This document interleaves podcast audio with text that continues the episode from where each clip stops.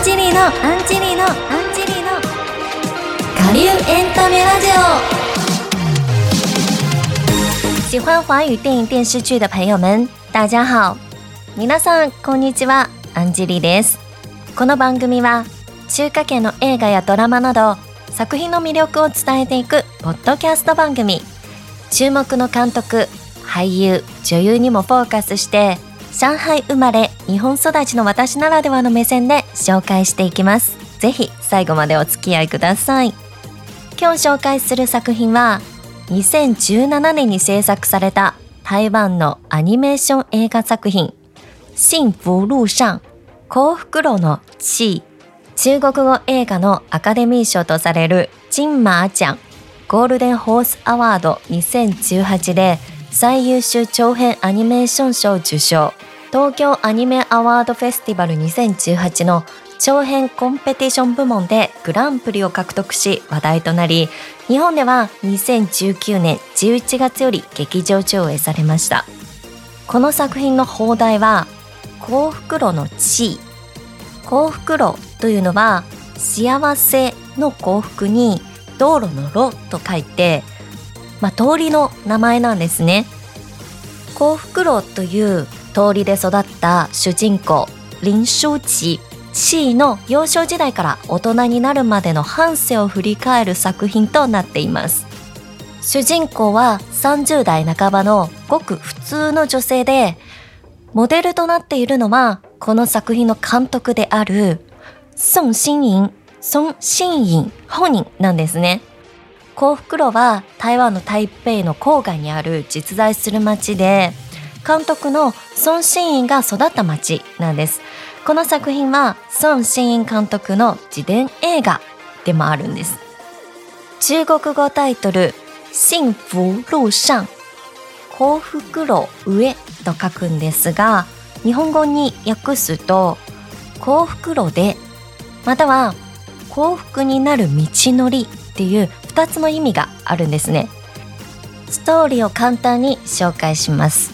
6歳の地位は両親と幸福路に引っ越しをして一家で新しい生活を始めました。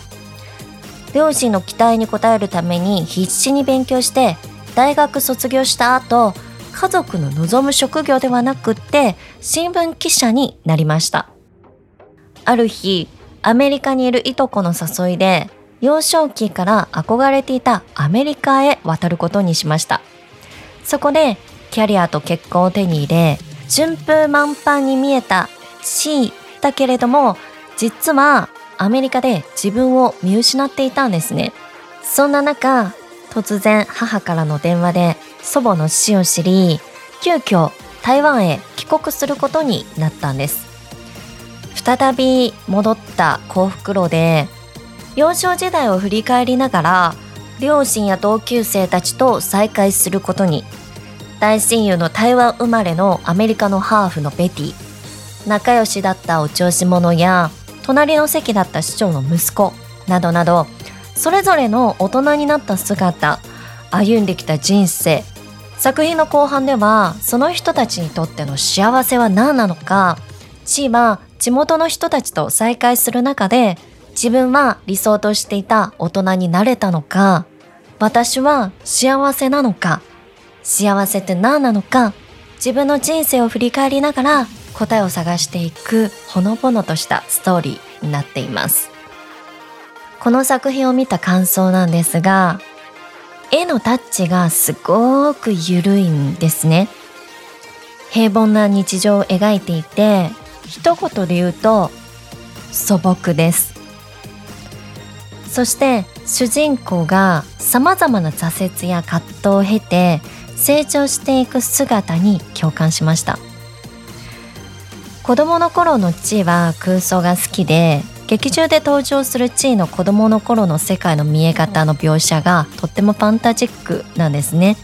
全てがキラキラワクワクしていて自分もそんな風に世界を見てた頃あったなぁと。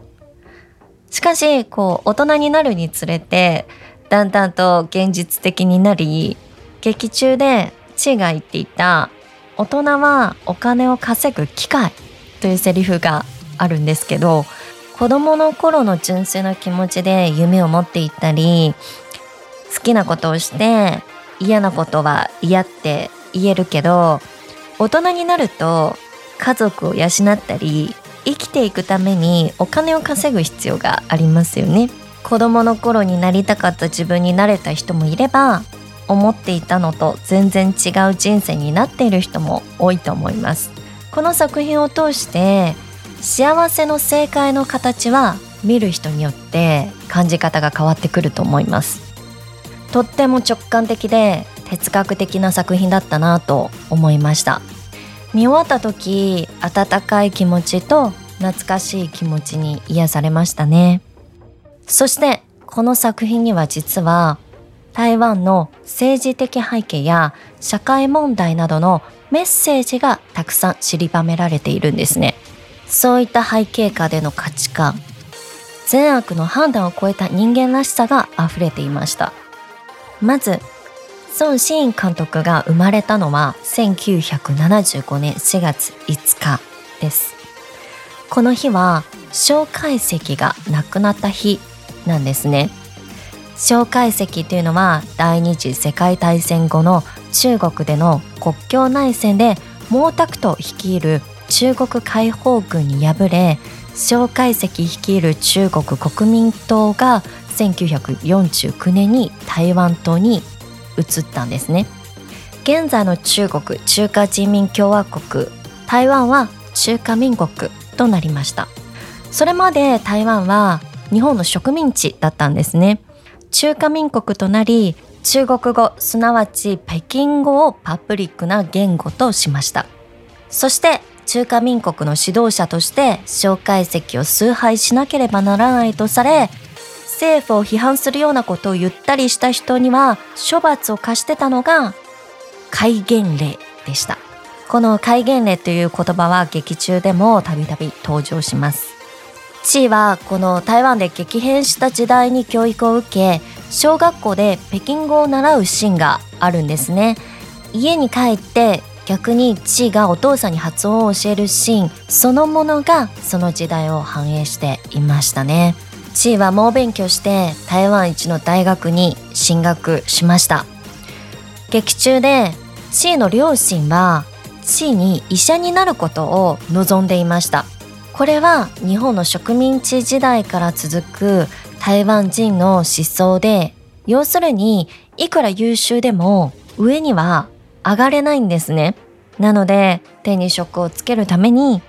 弁護士や医者になることを望んでいました。単に収入のいいホワイトカラーだからではないんですよ。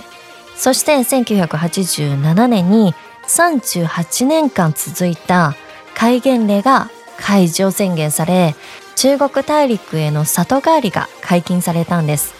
翌年には新聞社が設立されました。劇中チーは新聞記者の仕事をしていました。あとチーの大学の同級生に